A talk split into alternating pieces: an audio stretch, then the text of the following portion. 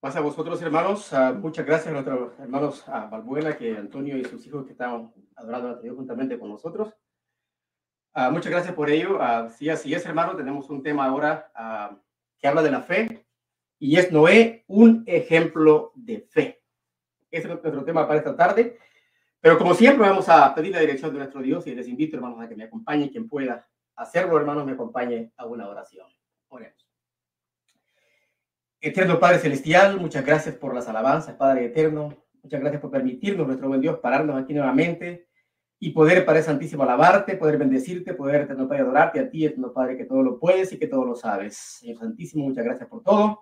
Ahora, nuestro Dios, queremos entrar en tu palabra, como siempre, nuestro buen Padre, te lo pedimos, te lo rogamos, Señor, que seas tú, Eterno Padre, asistiéndonos a cada uno, nuestro buen Dios. Por favor, nuestro buen Padre, tanto a mí como como el partidor, Padre, como los que van a, a nuestro Dios amado, tú puedas abrirnos a el entendimiento, sabiduría, Padre Santo, para que podamos a escuchar tu palabra con, con lo que, como tú quieres que la hagamos, nuestro Dios. Muchas gracias por todo, Padre.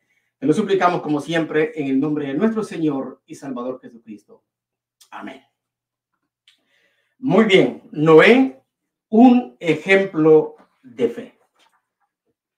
Todos conocemos, hermanos, la historia de Noé es algo que de niño nos lo enseñaban en las clases, las maestras, y eso lo recordamos muy bien, de todo lo que nos enseñaban, pero ahora quiero meterme un poco más a esta historia. Fíjese bien, desde el capítulo 6 del libro de Génesis, encontramos un cuadro que a mi punto de vista, hermanos, hablando del capítulo 6 de Génesis, un cuadro de tristeza para nuestro Dios. Tristeza, ¿por qué? Porque aquel ser humano que él había creado a su imagen, según Génesis capítulo 1 y versículo 16, ahora le había dado la espalda a Dios. Completamente.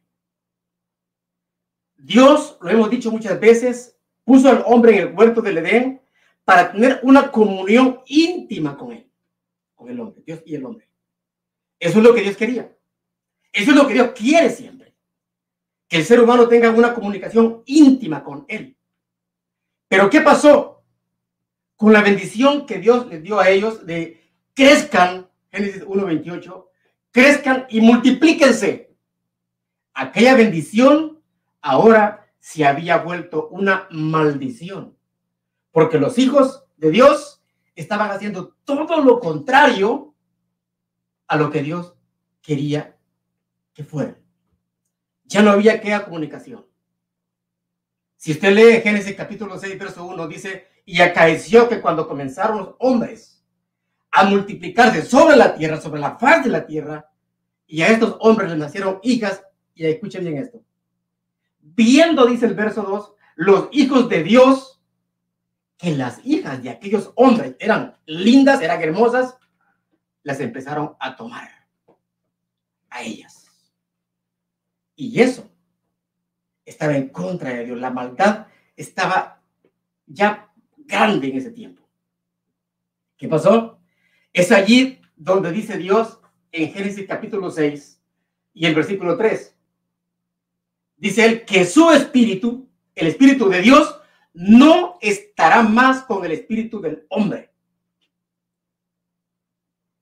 Porque los pensamientos del hombre eran solamente de continuo dice al mal. Al mal. Nada más que iba la sentencia, ¿no? De Dios. Serán sus días únicamente 120 años. La sentencia por el pecado. Como lo escuchábamos por la mañana, la sentencia por el pecado degradó al hombre a tal manera de que Dios decide hacer lo siguiente, ¿no? El diluvio. Todos sabemos esa historia. Pero había un hombre que lo encontramos en el capítulo 6, y aquí se voy a pedirle que busque la palabra de Dios, y la abra, en el capítulo 6 de Génesis, del verso 9 al versículo 18 vamos a leer. Está la historia de Noé. Entre aquella multitud que estaba, que ya se había corrompido, que estaba, hermanos, ya fuera de, de la voluntad de Dios, había un hombre. Y por eso el tema, ¿no? Un ejemplo Noé un ejemplo de fe. Génesis capítulo 6, verso 9 al versículo 18.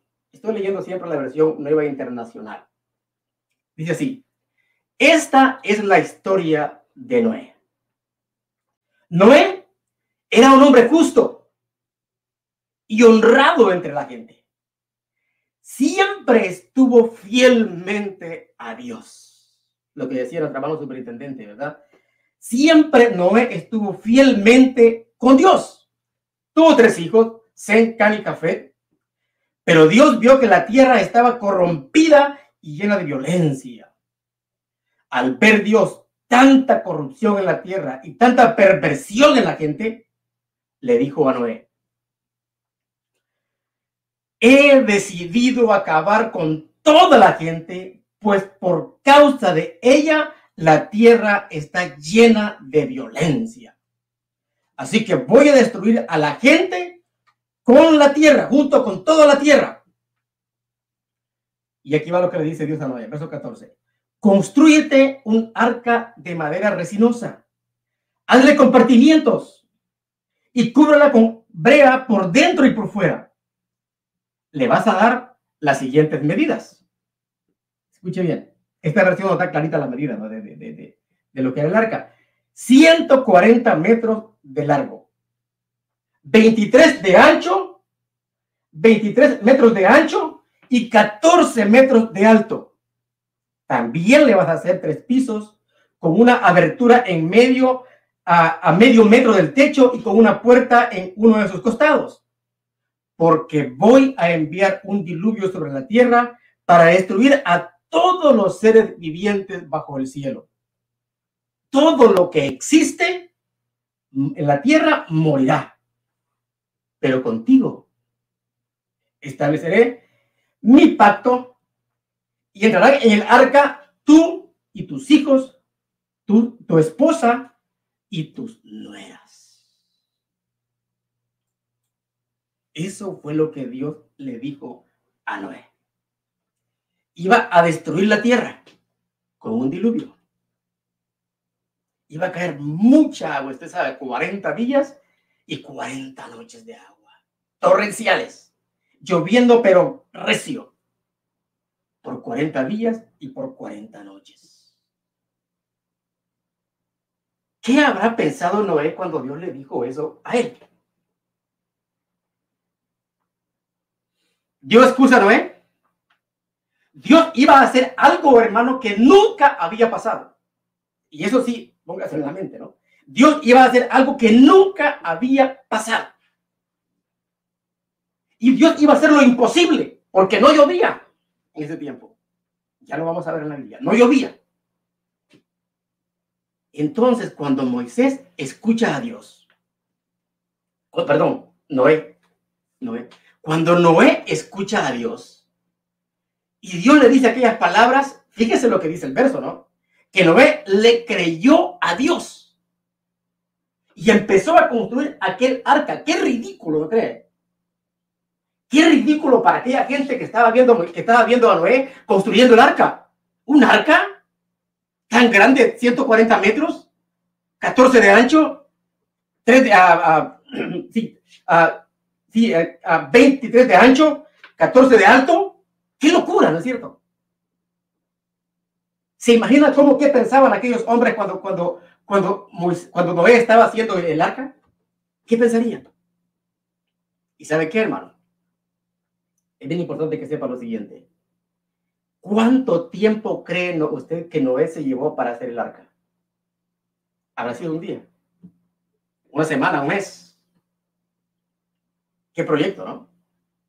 qué proyecto. No dice la Biblia, aunque algunos historiadores ponen fechas, ponen 100 años, ponen 120 años, la Biblia no dice cuánto tiempo fue lo que Moisés, lo que, perdón, lo que Noé ah, se llevó el construir el arca. Lo que sí dice la Biblia es que Noé en el año, uh, Noé en Génesis, eh, perdón, en Génesis capítulo 5, versículo 32, dice que Noé tenía 500 años allí en, esa, ese tiempo. Luego, en Génesis capítulo 7, verso 11 al 21, Noé entra al arca y cuando entra al arca él tenía la edad de 600 años.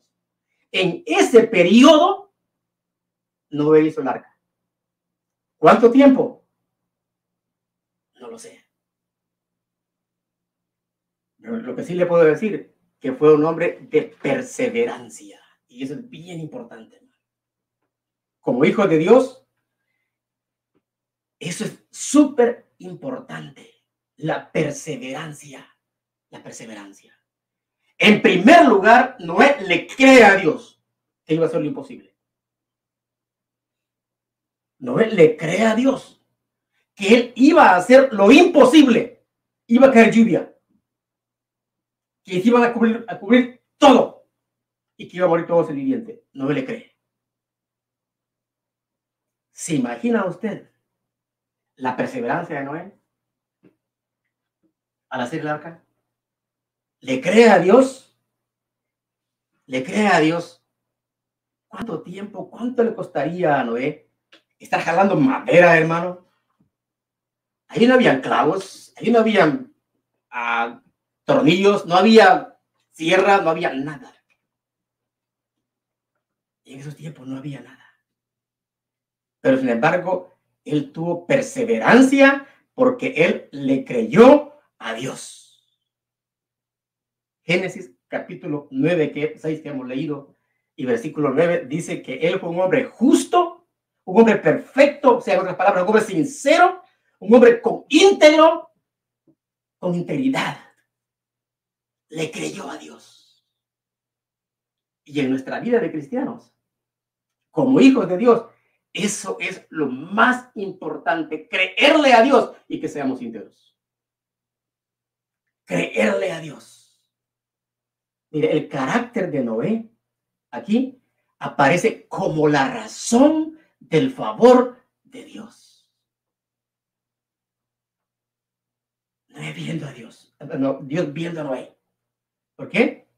Es que Dios ama a los que le aman, según la palabra de Dios. Dios ama a los que le aman. Dice Proverbios, capítulo 8, capítulo 8, para corroborar lo que estoy diciendo ahorita, Proverbios capítulo 8 y el versículo 17. Dice así, yo amo a los que me aman. Escuche eso. Yo amo a los que me aman y me hallan los que temprano me buscan. Yo amo a los que me aman y me hallan los que temprano me buscan. Noé confió en que Dios podía hacer lo imposible. Es cierto que Dios iba a destruir todo el viviente. Es cierto eso. Pero también era cierto que Noé iba a ser salvo si él construía el arca y Dios lo iba a entrar al arca, iba a sellar la puerta y se iba a quedar Noé tranquilo, iba a vivir. Dios también sabía, Noé también sabía eso. Entonces, hermano, Noé confió en Dios. Mira la confianza en Dios. Por eso Noé, un ejemplo de fe. Noé confió en Dios para hacer lo imposible. Ahora va la pregunta para nosotros. ¿Cómo está tu fe? ¿Cómo está mi fe? ¿Le creemos a Dios o no le crees a Dios? Hermano que me escuchas, o amigos, ¿le creemos a Dios? No se trata únicamente de creerle a Dios. Santiago dice que también los demonios creen y tiemblan. Cuidadito con eso, ¿no? No, creámosle a Dios y pongamos nuestra fe en Dios. Nuestra fe en Dios y hagamos lo que Noé hizo. Él le creyó y fue, hermano, fue perseverante en lo que él se fijó. Eso fue Noé. Miren, escucha esto. Noé, por ser perseverante, por estar siempre allí con Dios, hermano, buscando a Dios, por estar siempre adorando a Dios, Noé recibió la recompensa de su fe. Escuche eso. Noé recibe la recompensa de su fe por haberle creído a Dios. por haber sido perseverante, Noé, Noé sí recibió la recompensa de su fe. Claro, en el diluvio, ¿no? Y en el reino, pues también estar en el reino, imagínense. Doble recompensa, ¿no es cierto? Doble recompensa. Entonces, por lo tanto, hermano, esto que nos sirva de ejemplo nosotros. Hoy, en estos días, hermano, mire, es increíble. Mire, durante los años que, que duró Noé en construir el arca, yo estoy seguro de esto que durante los años que Noé duró construyendo el arca, él fue objeto de burla. Muchos, muchos predicadores dicen que, que dice la historia, yo, no he leído la historia, no lo puedo decir, pero sí, casi estoy seguro que fue objeto de burla, de incontables chistes. ¿Se imagina a los hijos ahí corriendo con, con, madera, hermano? A las nueras llevándole las cosas para amarrar. Y tanta madera y luego buscar la brea porque le tenía que ponerle brea por dentro y por fuera para que el agua no penetrara, ¿no? Según, según lo que Dios le había dicho. Y había gigantotes, dice, dice, dice este Génesis capítulo 6, verso 4, que había gigantes en la tierra en ese tiempo. Te imaginas esos gigantes burlando del pobre Noé. Ahí, burlándose de él. ¿Qué le dirían? En la burla, ¿qué le dirían? Oye, Noé.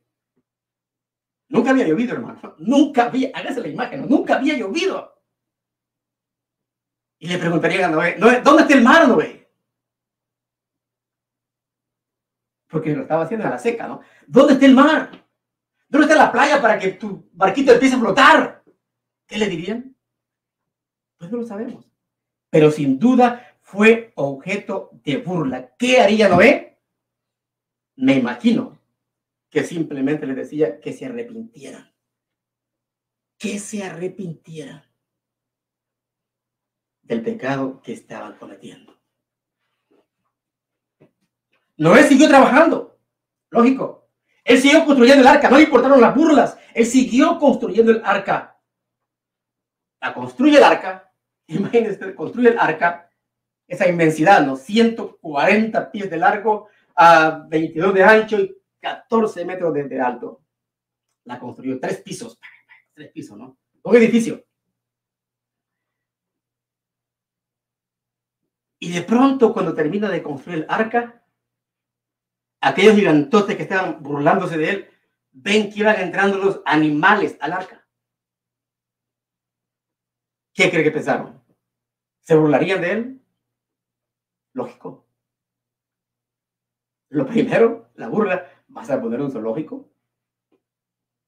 Está loco. Este está loco lo que está haciendo. Porque están actuando, lo ve, en contra de la naturaleza. Y voy a repetir, nunca había llovido, jamás había llovido. No estaba actuando en contra de la naturaleza, de lo común, de lo corriente, de lo, de lo que estaban acostumbrados.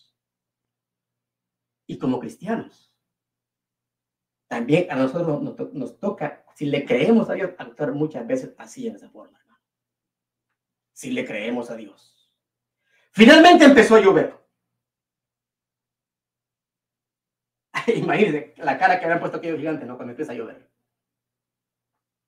Vieron las nubes que venían, nunca habían habido, nunca había puesto oscuro como esa vez, jamás, porque no había llovido antes. Y de pronto empieza a llover, hermano. Uy. Y aquellos empiezan a cambiar de, de, parecer. ¿Qué, ¿Qué está pasando? A lo mejor este tenía razón. A lo mejor no, o sea, había como confusión ahí. De pronto el agua le llega, le cubre los pies. A los tres días la rodilla. De pronto la cintura en el agua. ¿Qué harían los hombres ahí? ¿Qué haría la humanidad en, esos, en ese momento? Yo pienso que se querían colgar del arca, ¿no? Tocándole a Moisés, a Noé, perdón, tocándole a Noé para crear la puerta. Noé, tenías razón, mira, nos burlamos de ti, has dado chance. Pero ¿qué había pasado? Ya Dios había cerrado el arca. No Noé, Dios la había cerrado. Acuérdese, Dios cerró el arca. la puerta del arca no fue este Moisés, no fue Noé. No fue Noé. Dios le puso su sello para que no se abriera. Aunque le gritara a Moisés, Noé, aquí estamos, perdón, por, me confundo con Noé Moisés Ah, no ve, aquí estamos, ábrenos, te vamos a ayudar a los animales, no chance. El arca sellada. No se pudo entrar. No se pudo entrar. ¿Por qué, hermano? Porque ya la puerta estaba cerrada y ya no había lugar para nadie. La oportunidad había sido antes. ¿Qué elección, no? Había sido antes que se arrepintieran. No se arrepintieron y solo entró Noé, solo sobrevivió Noé y su familia al gran diluvio. Ahora la pregunta es, ¿por qué tuvieron ellos esta oportunidad? ¿Por qué? ¿Por qué fueron salvados cuando tantos perecieron? ¿Por qué? Leamos lo que dice Hebreos, capítulo 11. El escritor a los Hebreos dice algo precioso sobre esto, hermanos. Hebreos capítulo 11 y el versículo 7. Este verso lo tengo en la versión a Dios habla hoy. Y dice así. Hebreos 11 y versículo 7. Dice así. Por fe, escuche eso, por fe, Noé, cuando Dios le advirtió que había de pasar cosas que todavía no podían verse. ¿Escuchó eso? Por la, además, por fe Noé, cuando Dios le advirtió que había de pasar cosas que no podían verse, obedeció y construyó la barca para salvar a su familia. Y por esa misma fe, Noé condenó a la gente del mundo y fue heredero de, de la justicia que se obtiene únicamente por la fe. Por fe. Por la fe, hermano. Y nosotros en la Biblia, en la Biblia, hermano, tenemos tantas promesas de Dios tantas promesas de Dios, hermano, que tenemos ahí. Cuando yo, yo estudiaba este verso y pensaba yo, tantas cosas que tenemos en la Biblia, tanta promesa para los hijos de Dios, y a veces nos perdemos el tiempo en otras cosas que no son de acuerdo a la voluntad de Dios o que nos atrasan para poder leer la palabra, para poder orar a Dios. Y por esa causa no la pedimos a Dios. Porque hay tanta promesa, hermano. Que si fueran cosas materiales, o sea, si las promesas fueran cosas que, que, que, que se pudieran ver, ¿no? Me imagino cuando lleguemos al reino, hubiera una gran bodega de todas las promesas de Dios y que los cristianos no se las pedimos. Claro, no es así. Pero hay tanta promesa de Dios, hermano. Entonces, ¿qué es lo que debemos hacer los cristianos? Debemos, primero, creerle a Dios, que Él va a hacer lo imposible. Así como, como Noé, ¿no? Dios va a hacer lo imposible, debemos creer a Él. Noé, ejemplo de fe, creerle a Dios. Y segundo, debemos esperar la promesa esperar la promesa. Lo increíble, hermano, de esta historia, en el caso de Noé, como se lo dije antes, es que nunca había llovido, no había caído una gota de agua del cielo. No había caído. Sí, dice la Biblia, en este capítulo 2, que había ríos que se, repartían varios ramales y tiene el nombre de cada uno de los ríos, pero no llovía. ¿Qué es lo que pasaba? Según Génesis 2, capítulo 6, un rocío se levantaba de la tierra y eso, rocío, ¿sabe qué rocío, verdad? Rocío sereno, para que me entienda mejor, se levantaba del suelo y ese, ese, ese regaba las plantas, regaba la tierra en aquel tiempo. No había llovido. Sin embargo, Noé sí le cree a Dios lo que le dice en el capítulo 6. Sí se lo cree. Dios, este Noé sí le cree a Dios.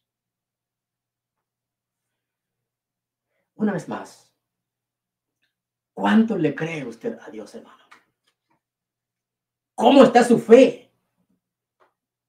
¿Cómo está su fe? Estamos en pandemia, ¿no es cierto? ¿Cómo está su fe, hermano? Nuestra fe tiene que estar puesta en Dios. Y no solamente por la pandemia, por cualquier enfermedad. Por cualquier problema. Tenemos que tener la seguridad que tenemos de nuestro lado al Dios de Noé. Al mismo Dios de Noé. Entonces, ¿cuánto le creemos a Dios? Sería bueno que esta tarde usted se lo preguntara. ¿Cuánto le creemos a Dios? ¿Qué tanto le creemos? Mire, Dios le dijo a Noé que iba a suceder algo que no había sucedido antes. Ya lo dije. ¿Cuál fue la respuesta de Noé? ¿Cuál hubiera, sido, cuál hubiera sido nuestra respuesta? La mía. La mía, ¿cuál hubiera sido? Porque eso también es para mí, no que no es para mí también, hermano. Entonces, ¿cuál hubiera sido mi respuesta? ¿Y la suya cuál hubiera sido? Bueno, Señor, oye, yo no sé qué es eso. ¿Me puede dar una, prueba, Señor? Ahí somos, ¿verdad? ¿Una prueba? ¿No puedes enviar por ahí una lluvia para ver una, pequeña demostración para ver cómo va a ser eso? Para yo poderte creer. Para poderte creer. O por lo menos unas gotitas. ¿No cree? Quiero ver que caiga una gotita del cielo. Algo así, ¿no? Una gotita, un anticipo, Señor. Un anticipo. Dame un anticipo. ¿Seríamos así nosotros? ¿Actuaríamos así? A veces no lo decimos, pero lo hacemos. Y ahí está el problema. Noé le creyó a Dios y no le pidió ninguna prueba. Noé creyó que Dios haría lo que había dicho. Hermano, en la palabra de Dios Dios nos dice lo que va a hacer. Y usted lo conoce.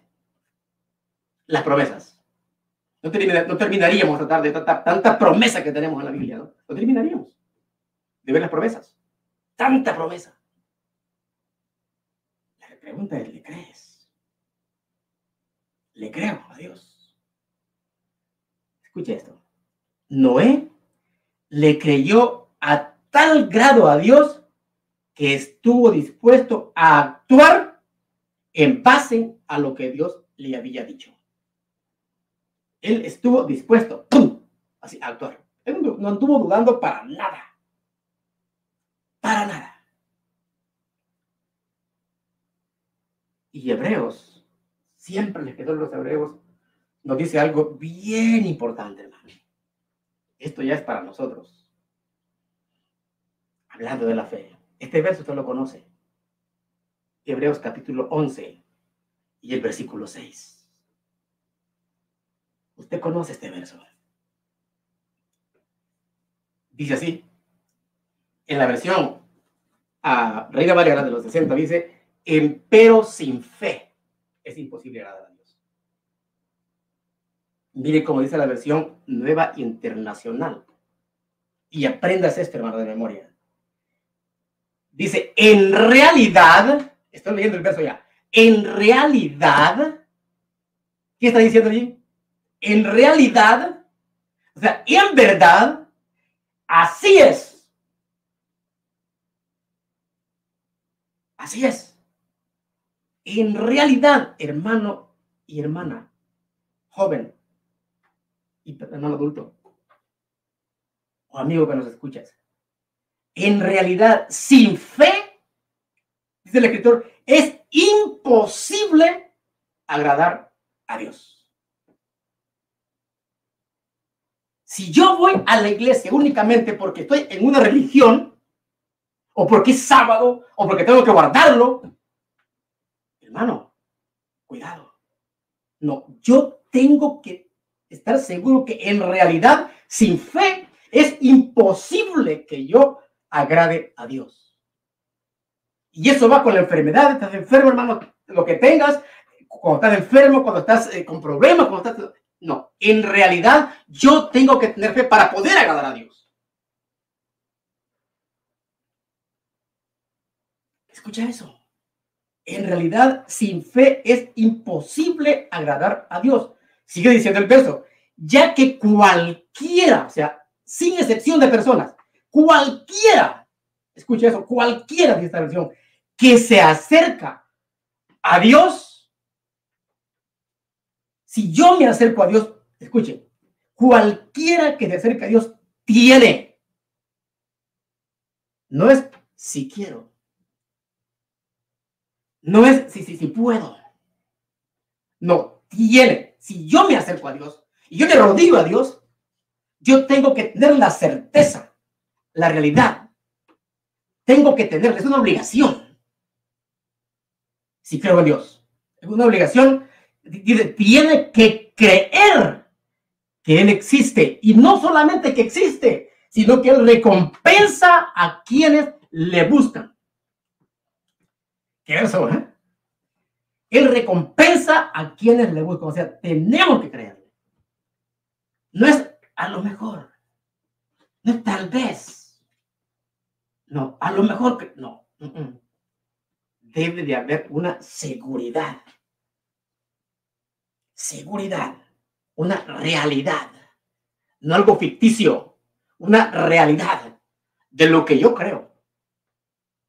De lo que yo creo, de lo que usted cree, hermano y hermana. Y amigo. Para yo poder agradar a Dios, yo tengo que, eso tiene que ser una realidad de mí. Una realidad. Mire, todo el que quiera acercarse a Dios, o al, todo el que quiera acercarse a Dios, debe buscar dos cosas. Según este caso. Dos cosas. ¿Cuáles? ¿Cuáles son las dos cosas? Primero, perdón. Y después, la bendición. La bendición.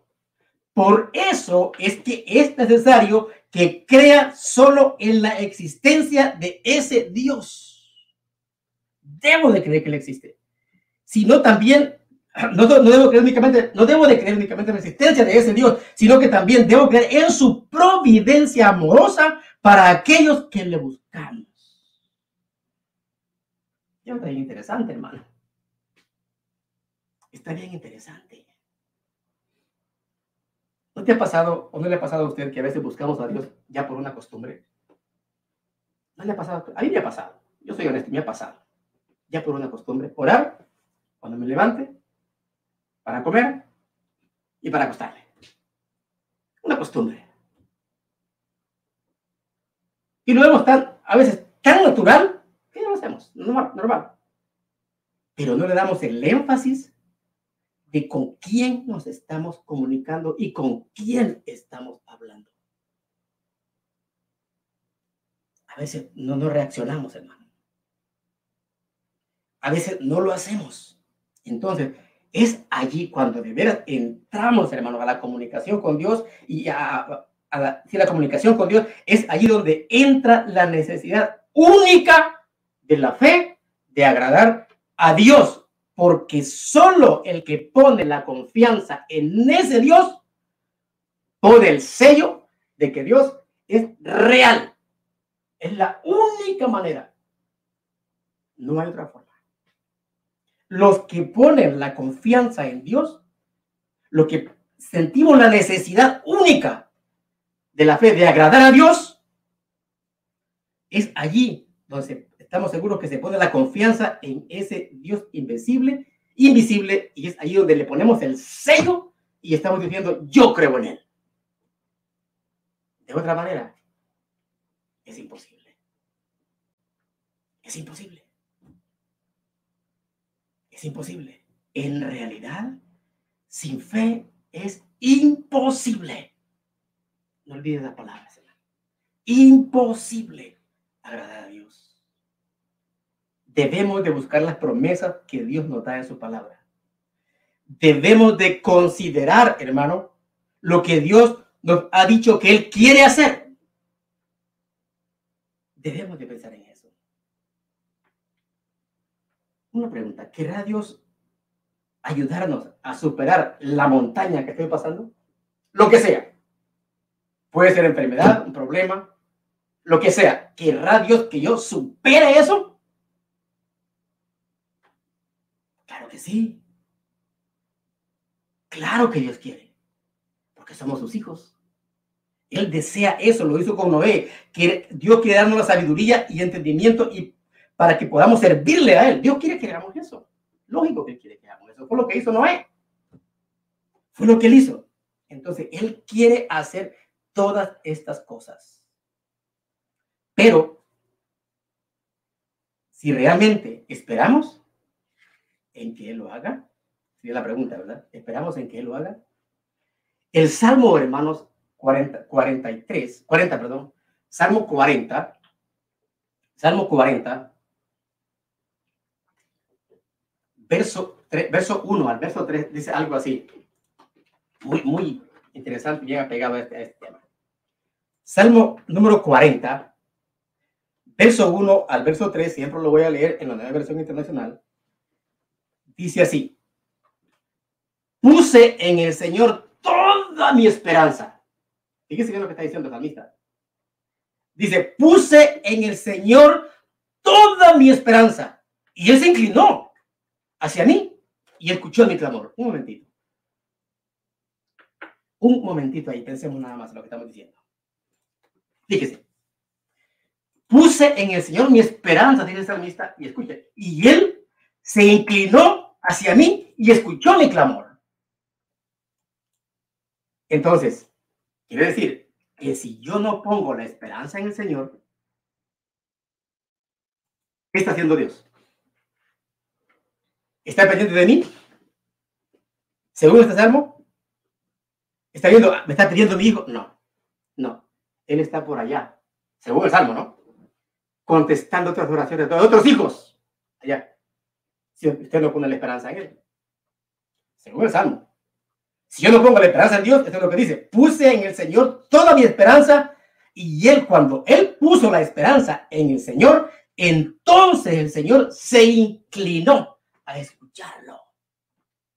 Se inclinó Dios a escucharlo cuando vio que le estaba, que ya puso su confianza en él. Ah, me está pidiendo, ahora sí. Ahora sí. Y escucha lo que hace. Él escucha el clamor, verso 2 y me sacó de la fosa de la muerte y del lodo y del pantano. Puso mis pies sobre una roca y me plantó en un terreno firme. Lo que cantábamos hace poquito, ¿no? Cristo es la peña. Él nos saca, te saca, hermano. Claro, estamos usando una forma aquí alegórica, ¿no? El escritor usa su imaginación, te saca de, del pantano, del lodo. Nos saca él del problema, de la enfermedad. Él nos saca y ¿qué hace? Y nos pone libres, en tierra firme, libre de eso, sin ningún problema. Ahora escucha bien el verso 3. mire para qué quiere, mire, mire, mire qué bonito es, hermano. Verso 3 puso en mis labios, ya fuera del pantano, ya fuera de allí, cuando él clamó, clama al Señor, el Señor lo escucha, el Señor lo mira a él, lo mira a él, y cuando lo mira, lo saca, porque le pidió, o porque puso su esperanza en él. Lo saca, lo pone en tierra firme, y ahora ya en tierra firme, ¿qué hace el salmista? Mire, puso en mis labios un cántico nuevo. Ya está libre, sin problemas, sin enfermedad ya está libre. Ahora está en la roca, parado en tierra firme. Ahora, ¿qué hace el Señor? Pone en ti y en mí, hermano, que le alabemos. Puso en mis labios cántico nuevo, un himno de alabanza a nuestro Dios. O sea, en agradecimiento. Mire, qué bonito. Pero ¿para qué? Escucha, hermano. Lo que sigue diciendo. Al ver esto, muchos tuvieron miedo y pusieron su confianza en el Señor. ¿Sí escuchó eso? O sea, el, Dios tiene, en este caso, Dios tiene dos propósitos. Es sacarnos a todos del pantano, sacarnos a todos del pecado que estamos pecando, amigos, sacarnos a todos, pone en nuestros labios alabanza a Él para que los demás nos vean y puedan también allegarse a Dios. Ese es el propósito de Dios. Ese. Fíjese, le voy a decir algo, aparte de esto, ¿no? Voy a salir un poquito. Hace poquito aquí en Estados Unidos tuvimos las elecciones del, presidente, del presidente de los Estados Unidos. Y escuchen, muchos cristianos, republicanos o demócratas, fuimos a votar, a votar. Y todos poniendo la esperanza en un hombre. Cualquiera que haya sido, de los dos, cualquiera. Poniendo la esperanza ahí. Pues como humanos es lógico, ¿no? Es lógico. Pero hermano, si usted analiza eso a la luz de las escrituras, Dios no quiere eso. Está bien que lo hagamos, son leyes, tenemos que hacerlo. Pero ¿sabe qué? ¿Sabe usted a quién Dios le dio el poder para cambiar el mundo? ¿A un hombre que va a gobernar en la Casa Blanca? ¿A él? No. ¿A él no? ¿A quién se va a dio? Capítulo 2 de Hechos, segundo de Hechos. ¿Se acuerdan? Se la dio a la iglesia. A la iglesia, a nosotros. A nosotros. Queremos cambiar, hermano, el mundo, tenemos que ser nosotros. Los hijos de Dios. ¿Cómo? Poniendo nuestra esperanza, nuestra confianza en Dios únicamente. Únicamente sí demostrarle al mundo de que sí somos cristianos, de que Él sí existe y que Él es galardonador, lo que leíamos antes, de Él le busca. Es lo que está haciendo el salmista. Eso es lo que está haciendo el salmista. Entonces, hermano, entonces, ah, piense por un momento, va, piense por un momento, hermano, vivimos en la expectativa de que Dios va a obrar en su vida, en su familia. ¿Cómo está usted en su expectativa? ¿Qué tiene usted en su mente, hermano? ¿Qué está pensando usted? Mire, si usted ha perdido esa expectativa de lo que Dios es, recuerde esta historia. Que Dios un día abrió los cielos y derramó lluvia donde nunca había llovido. Y que Él lo puede volver a hacer. porque Él es el Dios de lo imposible. Hasta lo cantamos a veces. Dios de lo imposible es Dios. Si vivimos, hermano, nosotros como con esa expectativa, estaremos preparados para el siguiente paso. Para el siguiente paso. Por ejemplo, ¿cuál fue la respuesta de Noé al anuncio de que Dios haría lo imposible? ¿Cuál fue? se sentó Noé a esperar a ver si eso era una realidad. Él dijo, yo no soy como los otros hombres, pero yo voy a ver si, Dios tiene razón. A ver si le creo a Dios, voy a esperar. ¿Eso dijo Noé? ¿Eso hizo? No, Noé se puso a trabajar, hermano, a trabajar. Inmediatamente, cuando Dios le, le dice lo que va a hacer, no se puede trabajar. ¿Y qué tarea, hermano? ¿Qué tarea, no? Entonces, Noé trajo, Noé trabajó, hermano, frente a las burlas de sus enemigos, frente a la dificultad de conseguir todo lo que hacía falta, frente a todo. Y esto, tráiganlo para usted y para mí. Nos van a venir excusas, hermano, nos van a venir problemas. ¿Por creerle a Dios? Nos van a venir. Nos van a venir problemas, hermano, uno y otro. Es lo que hizo Noé. Él lo hizo frente a todo, hermano. Frente a todo, era contrario a todo. Sin embargo, Dios lo hizo así. Dice segunda carta a Timoteo, capítulo 2 y el versículo 13. Dice segunda carta a Timoteo, capítulo 2 y versículo 13 en la versión Nueva Internacional. Escuche, si somos fieles, escuche esto, si yo y usted seguimos siendo fieles, Él sigue siendo fiel. Ya que no puede negarse a sí mismo. Qué palabra esa, ¿no? Ahí está, una promesa para nosotros, hermano. Qué promesa, ¿no es cierto? Si somos fieles, Él sigue siendo fiel. Él sigue ahí, ¿Qué nos pide el Señor? Fidelidad, creer, actuar. Como actuó Noé, actuar igual, no como actuó Noé. Mire, Noé nos enseña que debemos de mantenernos siempre en forma. En forma, hermano, porque uno nunca sabe cuándo se nos va a pedir que hagamos algo realmente grande. ¿Qué palabra, no? Algo realmente grande. Tenemos que estar en forma, así como el deportista. Igual, en un equipo, ¿no? Tienes un entrenador y están practicando todos los días si es posible, practicando si es posible. En forma, mantenerse en forma. Vas al gimnasio, mucho para al gimnasio, hermano, hacer ejercicio para mantener la forma, en forma. Su cuerpo, lo cuidas, tu cuerpo. En lo espiritual, también nos debemos mantener en forma.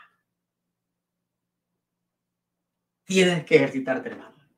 Tengo que ejercitarme. Tengo que hacerlo. Mantenernos en forma. Ya vamos a tener un año de no reunirnos en, la, en el lugar del santuario. ¿Has decaído, hermano? ¿Sientes que porque no te reúnes te vas a decaer? ¿Es esa tu meta? ¿Es eso lo que tenías antes? Hermano, estás equivocado. Al contrario, ¿no? Al contrario, yo creo que esta pandemia, hermano, que esta pandemia nos ha hecho reflexionar aún más y ver cómo busco más a Dios, hermano. Y serle fiel a Él. Y en lugar, y en lugar, hermano, de, de, de, estar alejándome de Dios, yo tengo que estar acercándome más a Dios. No por miedo, no, no, no me vaya a confundir. No por miedo, hermano, no. No por miedo. porque debe de ser así. Eso tienes que sentirlo, hermano. Acuérdate, acuérdate de lo que dice Hebreos 11.6. Es imposible agradar a Dios si yo no tengo fe. Es imposible, muy bien, sigamos. ¿Qué más? Entonces, no esperemos más tiempo para hacer grandes cosas para el Señor. No esperemos más tiempo. Ya te caíste, hermano, vamos, levántate. ¿Estás enfermo? La firma, por la fe. ¿Qué más? La vida de Noé puede resumirse en esta frase conocida. Mire, esta frase bien conocida. Yo me tengo aquí escrita, se la voy a decir. Él esperaba algo muy grande del Señor y se puso a hacer cosas grandes para él. Cosas grandes para él. ¿Sabe qué? No diga no puedo hacerlo. Todos tenemos la capacidad de hacerlo. ¿Sabe qué? Cuando nos ponemos a trabajar para el Señor, el mismo Dios, así como le dio las instrucciones a Noé, también me las da a mí y se las da a usted. Él nos instruye. A Noé lo instruyó un arca de 140 pies a 22 y, y 14, ¿no? Dios instruyó a Noé, le vas a poner una puerta, una ventana, le vas a hacer esto. Le vas a poner brea, le vas a hacer así todo. Entonces, Dios con nosotros es idénticamente igual. Nos da las instrucciones. Nos da las instrucciones Dios a cada uno de nosotros. No fue necesario buscar a un marinero o a un arquitecto que supiera de barcos para construir el arca. No fue necesario eso. La voluntad, la fuerza, lo que Noé puso su empeño, la fe en Dios creerle a Dios. Eso es lo importante, hermano. Eso es lo importante. Dios le dijo exactamente qué hacer, ¿no? A él. Dios le dijo exactamente qué, qué hacer. Y también a nosotros nos dice lo mismo. Por ejemplo, un verso bien conocido. Jeremías 3, 33, 3. Usted lo conoce. Ahí hay una instrucción para nosotros. ¿Se acuerda qué dice? Bien conocido clama a mí. ¿Qué pasó? ¿Qué nos está diciendo Dios? Oye, búscame. Clama. Busca. Búscame. Clama a mí, escuche. Y yo te voy a responder. ¿Qué con duda? Y voy a ver, tal vez te respondo. A lo mejor te puedo hacer esto. No, Dios no dijo, hacer, no dijo eso. No, clama a mí con seguridad, con certeza. Clama, con perseverancia, clama. No importa el tiempo que pase, clama. Mira, Noé pasó cuántos años, según vimos antes, pues casi 100 años, ¿no? Construyendo el arca. Pero lo que sea, lo que sea, hermano. Dice Dios, clama, clama a mí. Y yo te responderé. Y escucha esto, lo que se dice el verso. Y te daré a conocer, dice el verso, cosas grandes y que estaban ocultas, que tú no sabes. Cosas grandes y ocultas que tú no conoces. Yo te voy a responder. Yo te voy a responder. Vamos, hermano. No desmayes. Perseverancia. Perseverancia, hermano. Perseverancia. Fidelidad a Dios. ¿Qué ahí está? Él nos quiere responder. Entonces, la Biblia habla de oración, habla de, servicio y tenemos que hacer estas cosas para ir creciendo, ¿no? Para ir creciendo. Miren, Noé trabajó casi por 100 años en la construcción del arca. A nosotros muchas veces hace falta esa calidad de perseverancia. Nos hace falta, hermano, esa calidad de perseverancia y tenemos que aprender a perseverar en la oración a Dios. Tenemos que aprender. Y la palabra, ¿no? No dejarla. No dejarla, hermano. No dejar la palabra. Quiero terminar con esta historia. Fíjese bien. Esta historia es de un señor llamado George Mueller se llama este señor. Es, fue un famoso uh, predicador, famoso escritor cristiano de antaño, de hace muchos años atrás. Y este hombre empezó a orar, escuche bien, empezó a orar porque él tenía cinco amigos que no eran cristianos. Este hombre empezó a orar por los cinco amigos. Bueno, después de varios meses de estar orando por los cinco, uno de ellos llegó al Señor. Aceptó a Jesús. Uno. Bueno, pasó el tiempo, siguió orando. A los diez años después, se convirtieron dos más al Señor. Ya van tres. Pero ya iban cuántos años? Ya iban 11 años en oración. Y escuchen, a los 25 años después, el cuarto hermano acepta al Señor. El cuarto amigo encontró al Señor y lo aceptó. Lo aceptó. Müller perseveró en la oración hasta su muerte por el quinto amigo. Y escuchen, durante 52 años nunca dejó de esperar que su amigo aceptaría a Cristo. Su fe fue recompensada, pues poco después del funeral, del funeral de Müller, el último de los cinco aceptó al Señor. Los cinco. ¿Cuántos años pasaron? 52 años clamando. ¿Cuánto tiempo lleva usted? ¿Cuánto tiempo? Lleva usted pidiéndole a Dios por algo, por enfermedades, por problemas, por su matrimonio, por lo que le dijeron en el hospital de que algo tiene y que está preocupado por eso. ¿Cuánto tiempo lleva usted pidiéndole a Dios? Este hombre pasó 52 años clamando. A veces queremos que Dios nos responda así, instantáneamente, ¿no? A veces queremos eso. No. Dios todo lo hace a su tiempo y a su hora. Pero que Dios contesta. Dios sí contesta como le contestó o como lo hizo con Noé. Idénticamente igual. Que el Señor le bendiga.